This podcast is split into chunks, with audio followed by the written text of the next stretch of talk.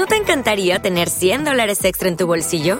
Haz que un experto bilingüe de TurboTax declare tus impuestos para el 31 de marzo y obtén 100 dólares de vuelta al instante. Porque no importa cuáles hayan sido tus logros del año pasado, TurboTax hace que cuenten. Obtén 100 dólares de vuelta y tus impuestos con 100% de precisión, solo con Intuit TurboTax. Debes declarar para el 31 de marzo. Crédito solo aplicable al costo de la presentación federal con TurboTax Full Service. Oferta sujeta a cambios o cancelación en cualquier momento.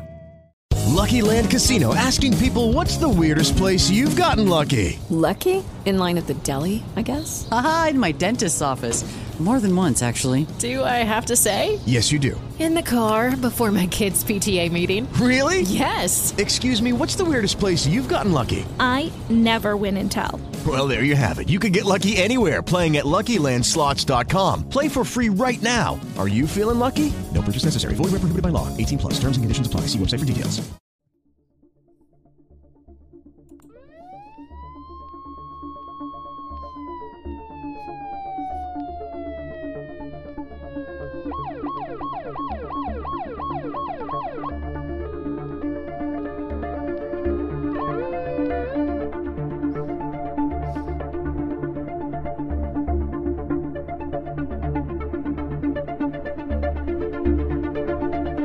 Esto que habéis oído son las sirenas de la policía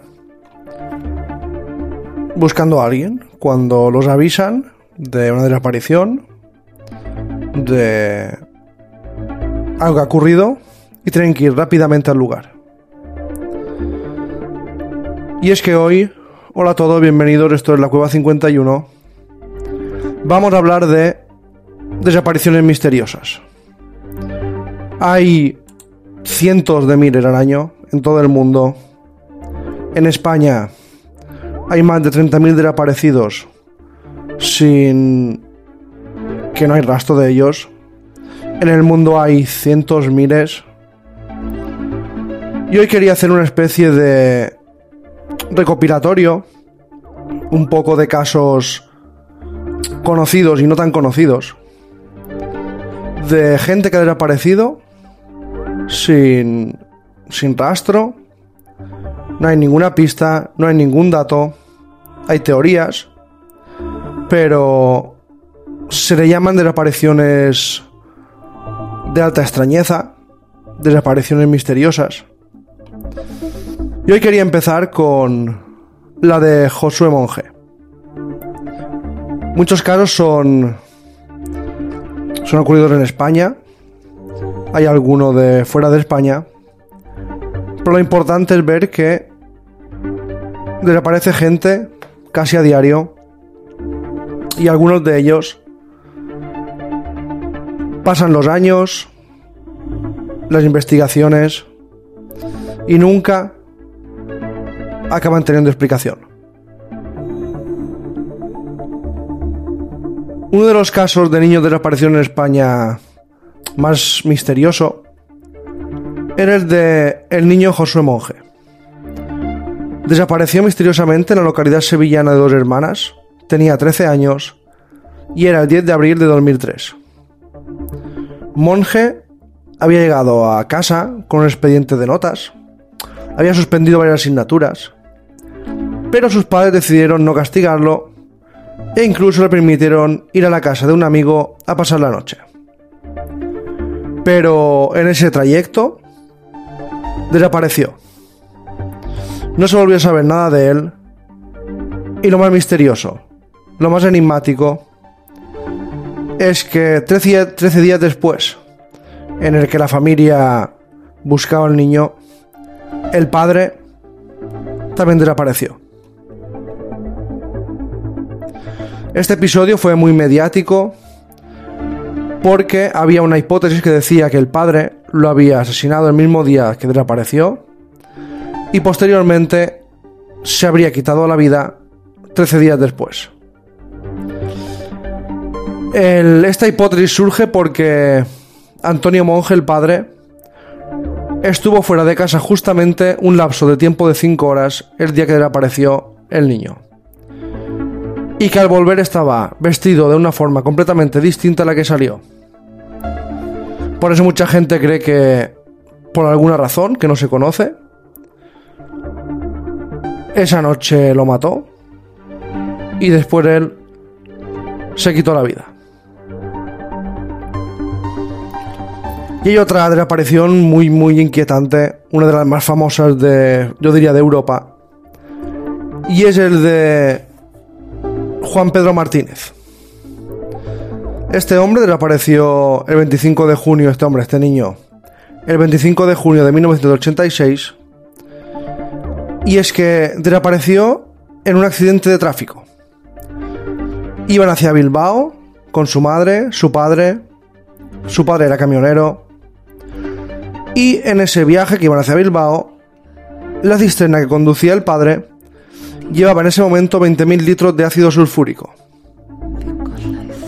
Lo que ocurrió es que hubo un accidente bastante importante.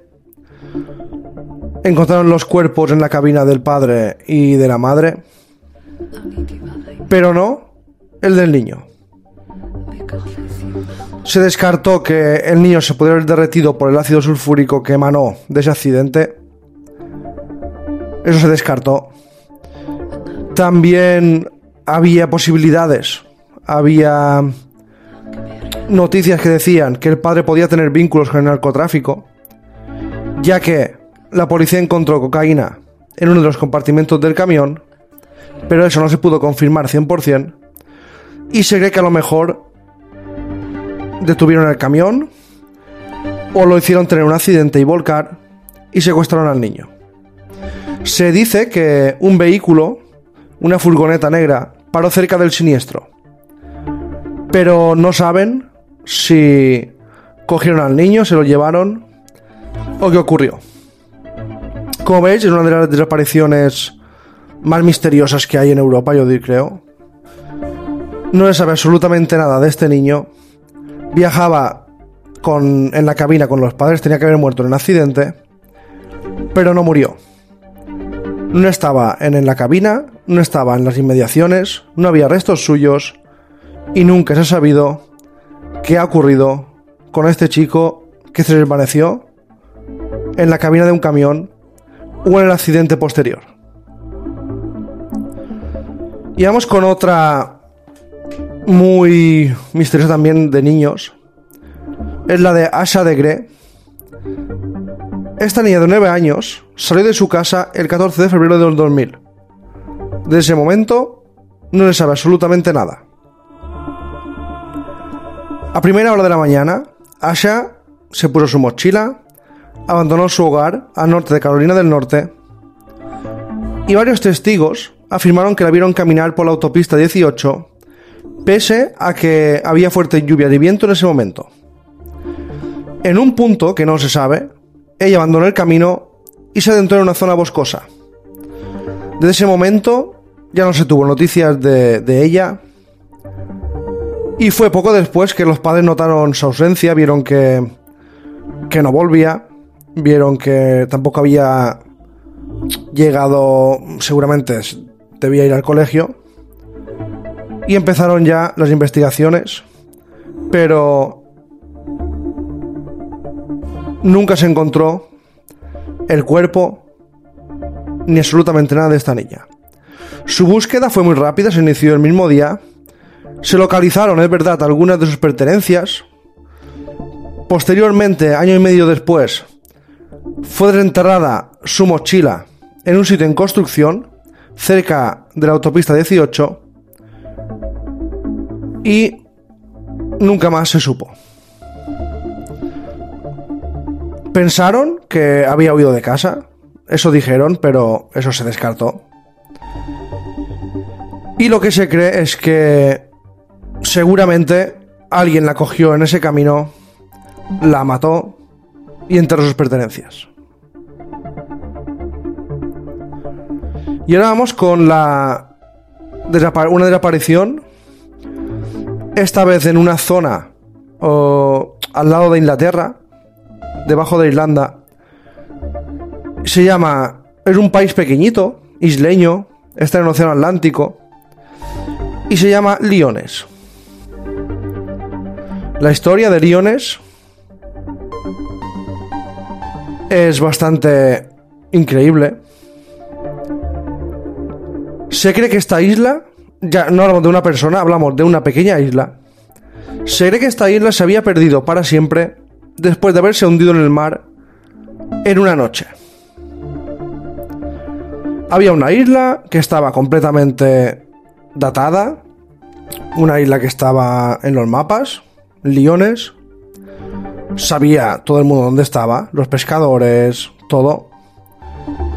Pero de repente, de una noche para otra, esta pequeñita isla desapareció. Dicen que se hundió. Algunos dicen, eso ya es especulación, eso ya es, digamos, historias sin fundamento, que en la isla se cometieron crímenes horrendos y Dios las borró del mapa.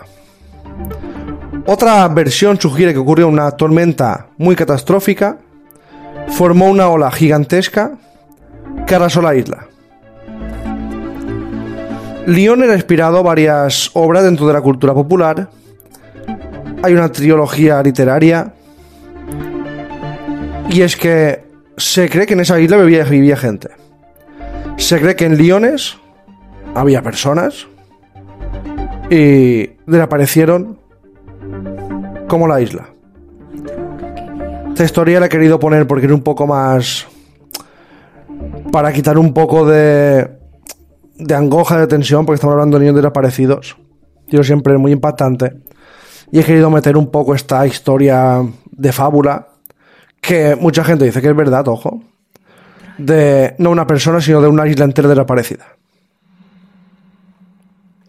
Y seguimos en España. Vamos con la historia de Jeremy Vargas. Este, este niño With lucky landslots, you can get lucky just about anywhere. Dearly beloved, we are gathered here today to. Has anyone seen the bride and groom? Sorry, sorry, we're here. We were getting lucky in the limo and we lost track of time. No, Lucky Land Casino, with cash prizes that add up quicker than a guest registry. In that case, I pronounce you lucky. Play for free at LuckyLandSlots.com. Daily bonuses are waiting. No purchase necessary. Void where prohibited by law. 18 plus. Terms and conditions apply. See website for details. Desapareció con 7 años un 10 de marzo de 2007. Estaba jugando en un descampado cerca de su casa. Eran al lado había el piso que estaban sus familiares haciendo una comida. Y él bajó a jugar con un par de, de primos, un par de amigos. Era una calle súper tranquila, súper normal, no, no era una calle conflictiva. Y en un momento en el que uno de sus amigos o primos se despistó un poco, él se quedó jugando solo. Justo en ese momento se cree que alguien lo secuestró. Este operativo fue el más grande que se ha hecho en las Islas Canarias. No se encontró ninguna pista. Capturaron a un hombre que pedía un rescate por Jeremy, pero después se descubrió que él no estaba relacionado con el caso y que solo quería ganar dinero. Diez meses después también se investigó un crematorio de animales porque había una posible vinculación con Jeremy, pero no se encontró ninguna prueba. Y el caso fue archivado en octubre de 2017 porque no se pudo encontrar absolutamente ninguna pista a nadie que pudiera decir qué había ocurrido con Jeremy. En julio de 2019, el joven habría cumplido 20 años y los padres pidieron que se volviera a reabrir el caso, pero no tuvieron éxito. Los padres en julio volvieron a pedir que se reabriera otra vez porque afirmaban tener nuevas pruebas. El caso de Jeremy es un caso inquietante. Estaba jugando ahí, los padres iban vigilándolo de tanto en cuanto. Y este chico, este niño, de repente desapareció. Se vio un coche, se vio una furgoneta. Hay gente que dice que vio un hombre por ahí merodeando. Seguramente este niño alguien lo raptó y no se sabe absolutamente nada de él. Y ahora vamos con la historia de Jace Dugard. Fue secuestrada por un hombre llamado Philip Garrido, su esposa también, está implicada fue ocurrió en 1991 y ambos la mantuvieron en un complejo de cobertizos cerca de Antioch, en California. En este cautiverio, Jace dio a luz a dos niñas. Garrido, este hombre, se lo llevó con a la Universidad de California, donde él iba a organizar un evento. La policía del lugar empezó a sospechar. Posteriormente llamó al oficial de libertad condicional de Garrido. Sospechó de este hombre que ya tenía bastantes, digamos, causas pendientes con la justicia, estaba en libertad condicional. Él admitió haber secuestrado a Dugard, que ya en ese momento tenía 29 años. Garrido fue sentenciado a 431 años de prisión por crímenes de secuestro y agresión sexual. Su esposa fue condenada a 36 años. Esta desaparición, mm, al final, se ve que acabó bien, pero lo que vivió esta niña nunca lo va a olvidar. Y ahora vamos a uno de los casos seguimos con esta línea de desaparecidos ya, que, pero que han sido encontrados. Uno de los casos más escalofriantes de, yo creo que de la historia, que le sepa. Y la desaparición de Elizabeth Fritz. Estuvo 24 años, secuestrada en el sótano de su casa por el conocido Joseph Fritz, su propio padre. Este hombre la violó muchísimas veces. Nacieron siete niños. Un gemelo que murió al nacer. Y Elizabeth solo tenía 18 años cuando empezó su calvario, su infierno. La mazmorra de Elizabeth se mantuvo en secreto hasta 2008, cuando él llevó a una de sus hijas a un hospital en Austria. El personal sospechó, llamó a la policía y arrestó a Fritz. En 2009 fue sentenciado a cadena perpetua por los crímenes de violación y encarcelamiento. Y tanto Elizabeth como sus hijos recibieron nuevas identidades, una pensión permanente y un hogar revelado en, por parte del Estado austriaco. Esta mujer vivió, pero seguramente Hubo momentos que prefirió no seguir con vida porque lo que debía hacer este monstruo, el monstruo de Amteten, Joseph Fritz, debió ser algo absolutamente inhumano. Y vamos a hablar de la colonia, la segunda colonia de Roanoke. Ya he hablado en la cueva 51 de este, de este caso, pero quiero incluir aquí para la gente que no haya escuchado ese episodio. Y es que en 1587, en la isla de Roanoke, se asentó una colonia inglesa. Dos años después del primer intento de establecer su asentamiento, esta colonia estaba formada por entre 112 y 121 personas. Estaba gobernada por John White. Y ambas colonias, la, la primera y esta segunda, fueron el primer intento de establecer una colonia inglesa en América del Sur. Eran parte de la disputa entre Inglaterra y España por conquistar el Nuevo Mundo. Y dijeron, nos sentamos aquí y esta parte será nuestra. Pero es que hasta 1590 no se supo de la desaparición de estos colonos. Cuando White volvió de una expedición a Inglaterra que buscaba pedir ayuda y refuerzos para garantizar el éxito de la colonia, al volver White no encontró absolutamente a ninguno de los colonos. Ni ninguna de las casas que habían sido instaladas, ni enseres, ni ropas. Solo había dos pistas. Un poste donde se había grabado la palabra Croatoan y las letras CRO, grabadas en un árbol.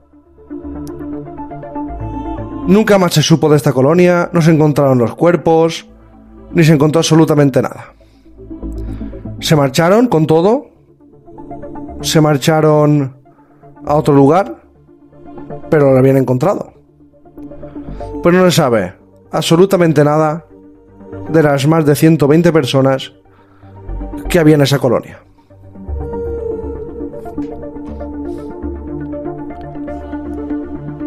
En 1945, el 6 de diciembre, desaparecieron cinco aviones del ejército estadounidense en un entrenamiento. En este incidente se perdió el rastro de 14 hombres después de que sus aviones se reportasen como perdidos cuando iban a regresar a Fort Lauderdale. En esta zona del Triángulo de las Bermudas desaparecieron 14 personas sin dejar rastro. Dos aviones fueron de rescate, fueron enviados para intentar encontrar el vuelo 19. Y primero desapareció el vuelo 19. Después enviaron estos aviones y aquí seguía el misterio. Porque también uno de los aviones de rescate desapareció. Días después, varios aviones y barcos ya fueron dirigidos a esta zona del Triángulo de las Bermudas para intentar encontrar ya estos dos aviones perdidos, o tres, no recuerdo exactamente cuántos eran, pero había 14 personas desaparecidas. No se encontró absolutamente nada. Y se sabe que desaparecieron justo en esa zona porque la última comunicación es que estaban regresando.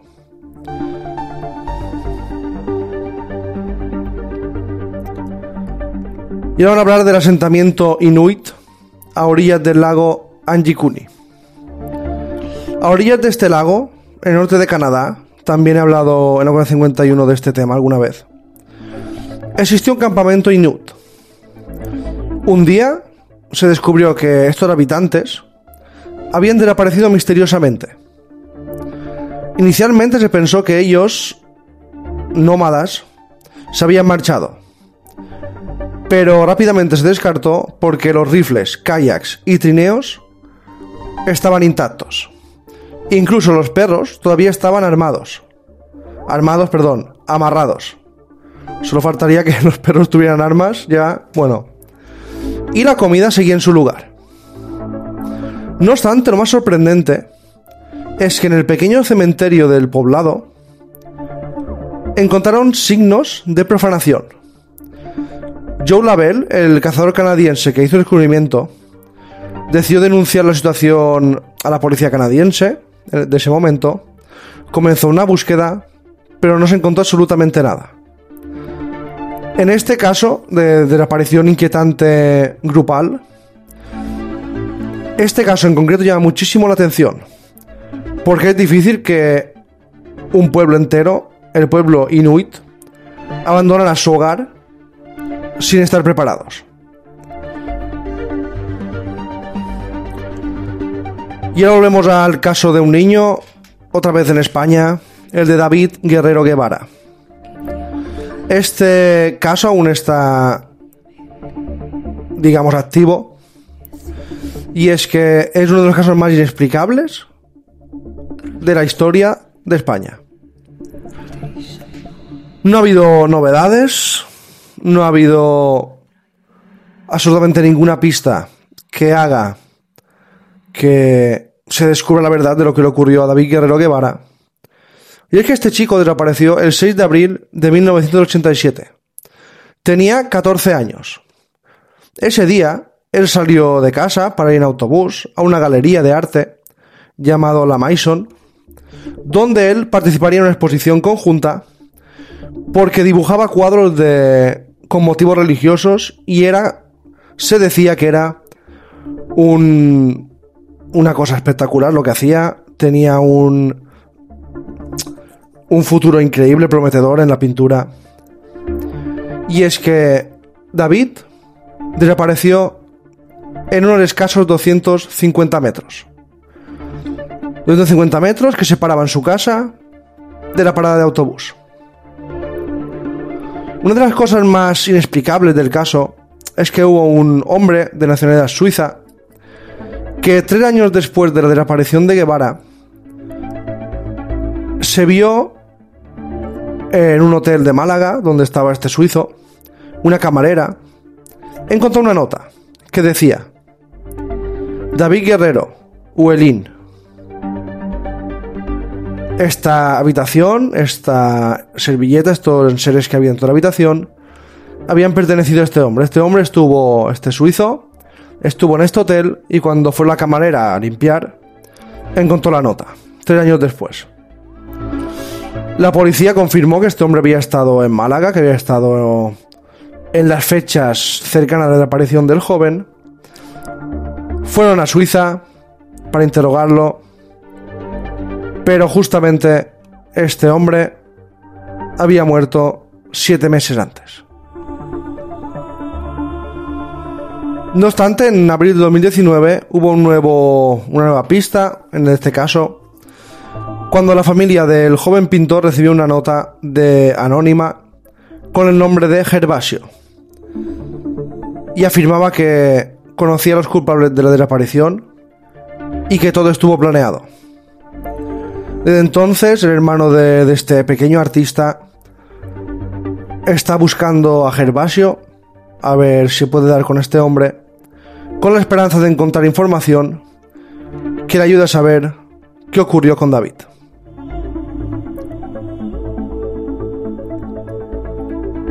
Y ahora vamos con Sara Morales. Desapareció en Gran Canaria el 30 de julio de 2006 a la edad de 14 años. Se había citado con un amigo en el centro comercial La Ballena y dicho amigo fue el que interpuso la denuncia al no encontrarla, al no aparecer a esa cita. El principal sospechoso fue un hombre condenado por más de una docena de crímenes de lesión sexual, conocido como el violador de la furgoneta blanca. Este hombre se quitó la vida en 2009 en una celda donde cumplía condena, pero escribió una carta justo antes donde afirmaba que era inocente, que no sabía nada de Sara Morales y que en este caso, no en los demás, no era culpable. Las líneas de investigación se han reducido mucho desde la muerte del sospechoso principal. Y es que el paradero de Sara Morales no, no, no se sabe absolutamente nada del paradero de Sara Morales. Pero la investigación sigue en curso. Ahora seguimos en este especial de, de apariciones inquietantes, misteriosas, sobre todo centradas en, en España. Y vamos con la de Gloria Martínez. Esta mujer desapareció en la localidad de Alfaz del Pi, en Alicante, el- en la madrugada del 29 al 30 de octubre de 1992. Ella fue ingresada eh, a recomendación de una psiquiatra la noche del 29 de octubre por problemas de ansiedad, con la idea de que pudiese reposar unos días pero el personal del centro dijo que se puso muy nerviosa y la tuvo que atar de manos y pies para que no se autolesionase. También fue sedada para que se mantuviese calmada. En un momento, Gloria pidió ser desatada para ir al baño y de acuerdo con varios testigos, varios trabajadores, la chica se zafó, escapó por la ventana y saltó una valla que rodeaba la institución. La valla tenía dos metros. La auxiliar y la enfermera fueron por la valla, rompieron la, la valla para, para perseguirla, pero desapareció por un bosque cercano. En 2009, una mujer llamada Amparo Huélamo declaró haber encontrado, haberse encontrado con Gloria unos años atrás, afirmando que Gloria era madre y que les había informado a las instancias pertinentes sobre el encuentro. Sin embargo, el paradero sigue desconocido. Este fue uno de los casos más, más sonados de, de España, porque el momento de la fuga se dijo que sedada y atada era imposible que se escapara de esa institución y saltara una valla de dos metros. Se cree que algo ocurrió dentro de ese hospital, dentro de esa institución mental, que algo pasó, a lo mejor un accidente o lo que sea, y no salió de ahí. Eso es lo que dice la familia, eso es lo que cree la prensa, mucha prensa y muchos investigadores. Nunca se condenó a nadie de, esta institución. Y no se sabe absolutamente nada de Gloria, a no ser que fuera verdad lo que dice ese testigo, que la vio con una hija y en verdad esa noche se escapara.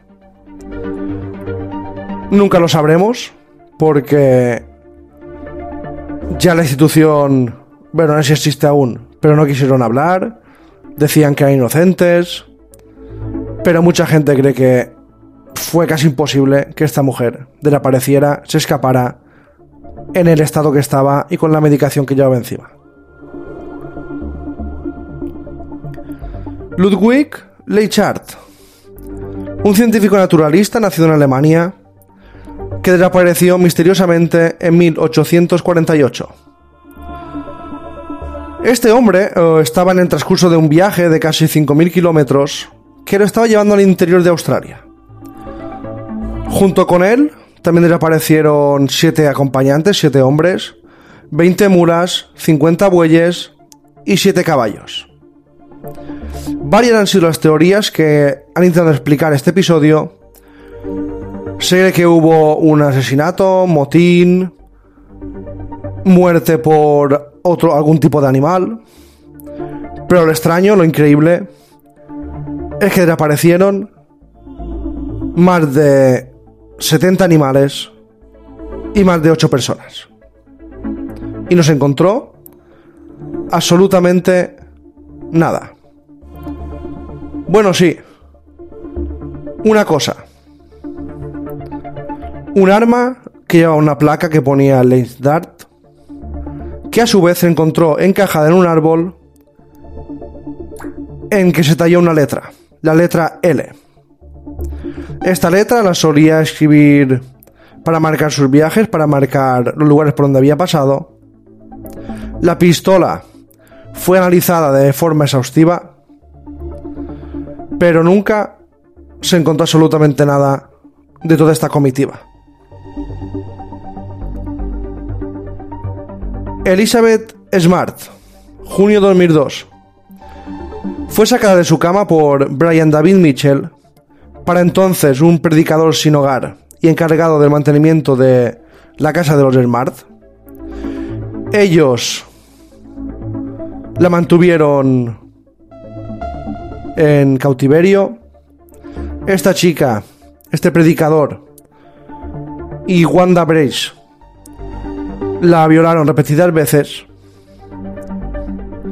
Y en 2003 dijo que esta chica mmm, la habían secuestrado y que esta pareja fue arrestada y acusada de delitos graves, pero nunca se pudo comprobar si fue verdad o no que esta pareja habría hecho todo lo que decía esta chica. Era un caso muy controvertido. Elizabeth Smart mmm, tampoco ha hablado mucho, sí que ha hecho distintos eventos, pero fue un caso muy, muy extraño, fue un caso muy, muy raro de, de desaparición y de gente implicada que tampoco decía muy bien lo que había pesado. No sé, un caso muy extraño. Y ahora nos vamos a la desaparición de un avión, el Boeing 727 de Angola.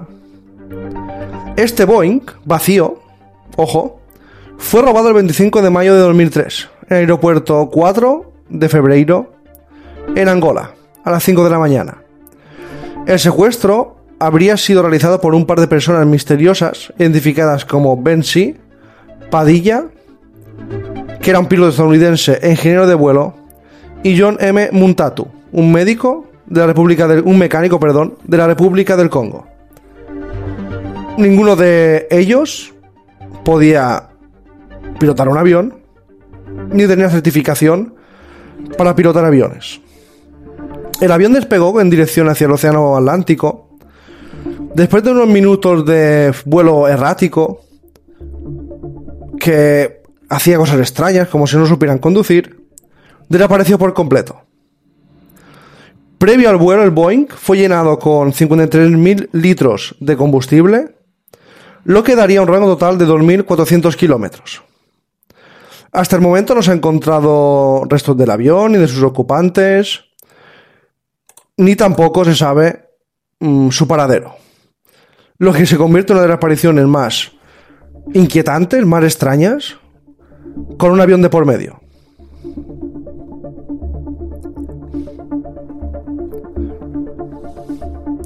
Como veis, hay cientos, hay miles de casos.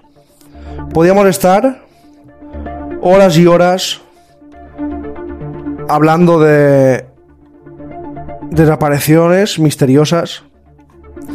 Hay una aquí en, en España que para mí es muy, muy extraña, muy misteriosa.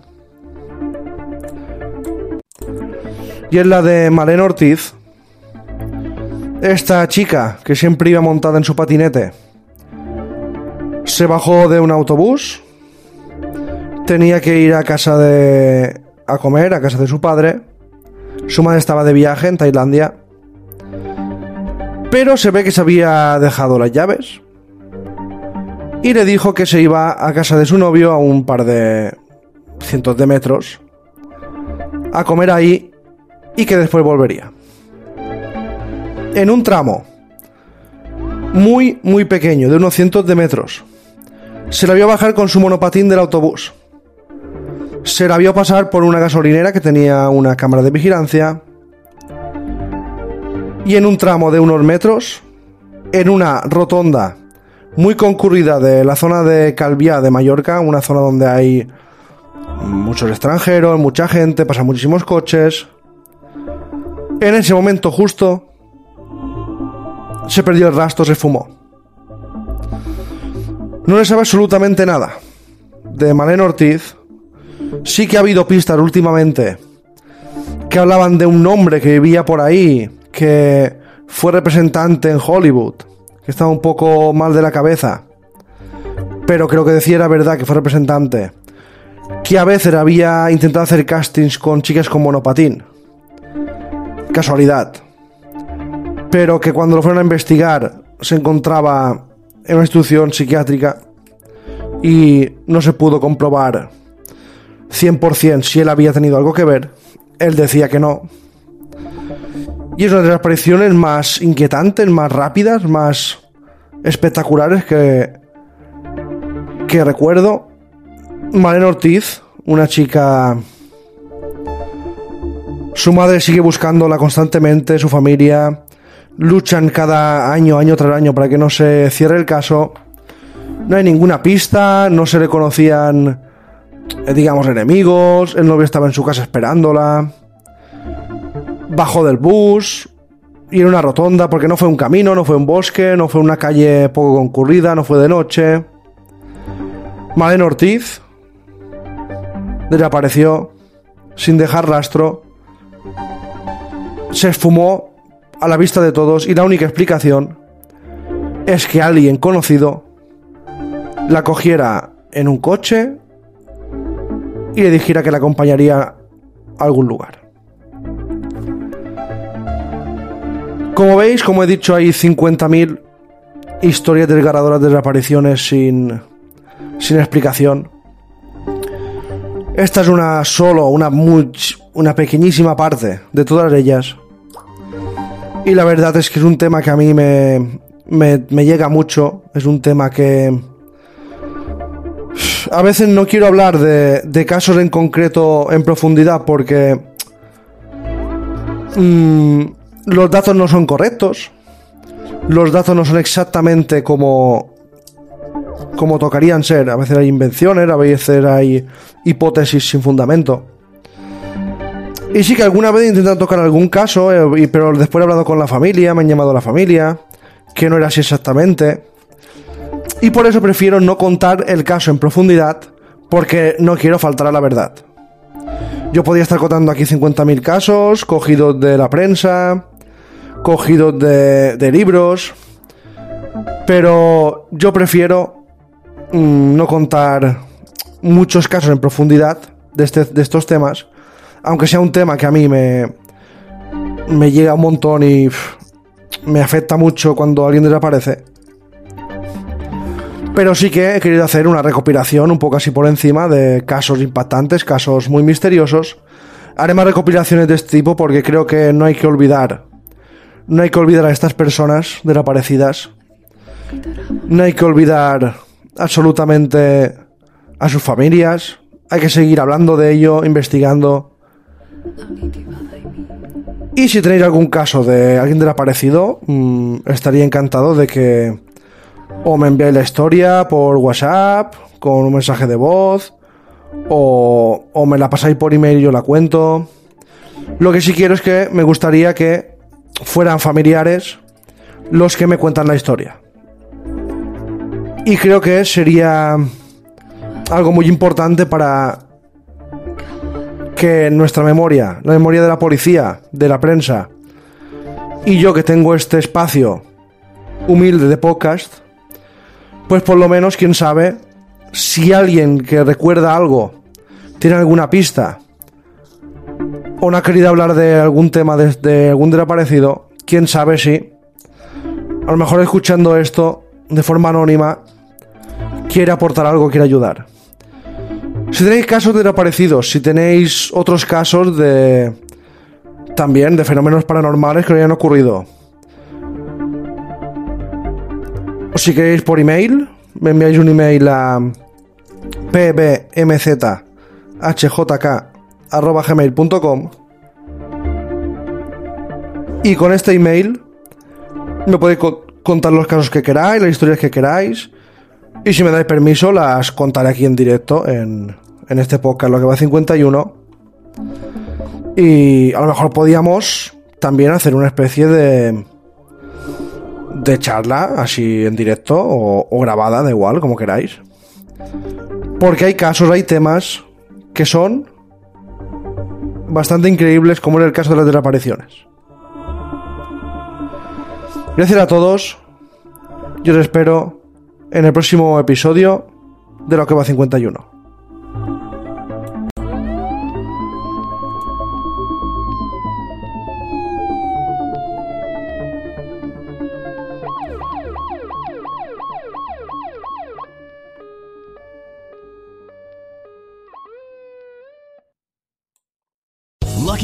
Casino asking people what's the weirdest place you've gotten lucky? Lucky? In line at the deli, I guess? Aha, in my dentist's office.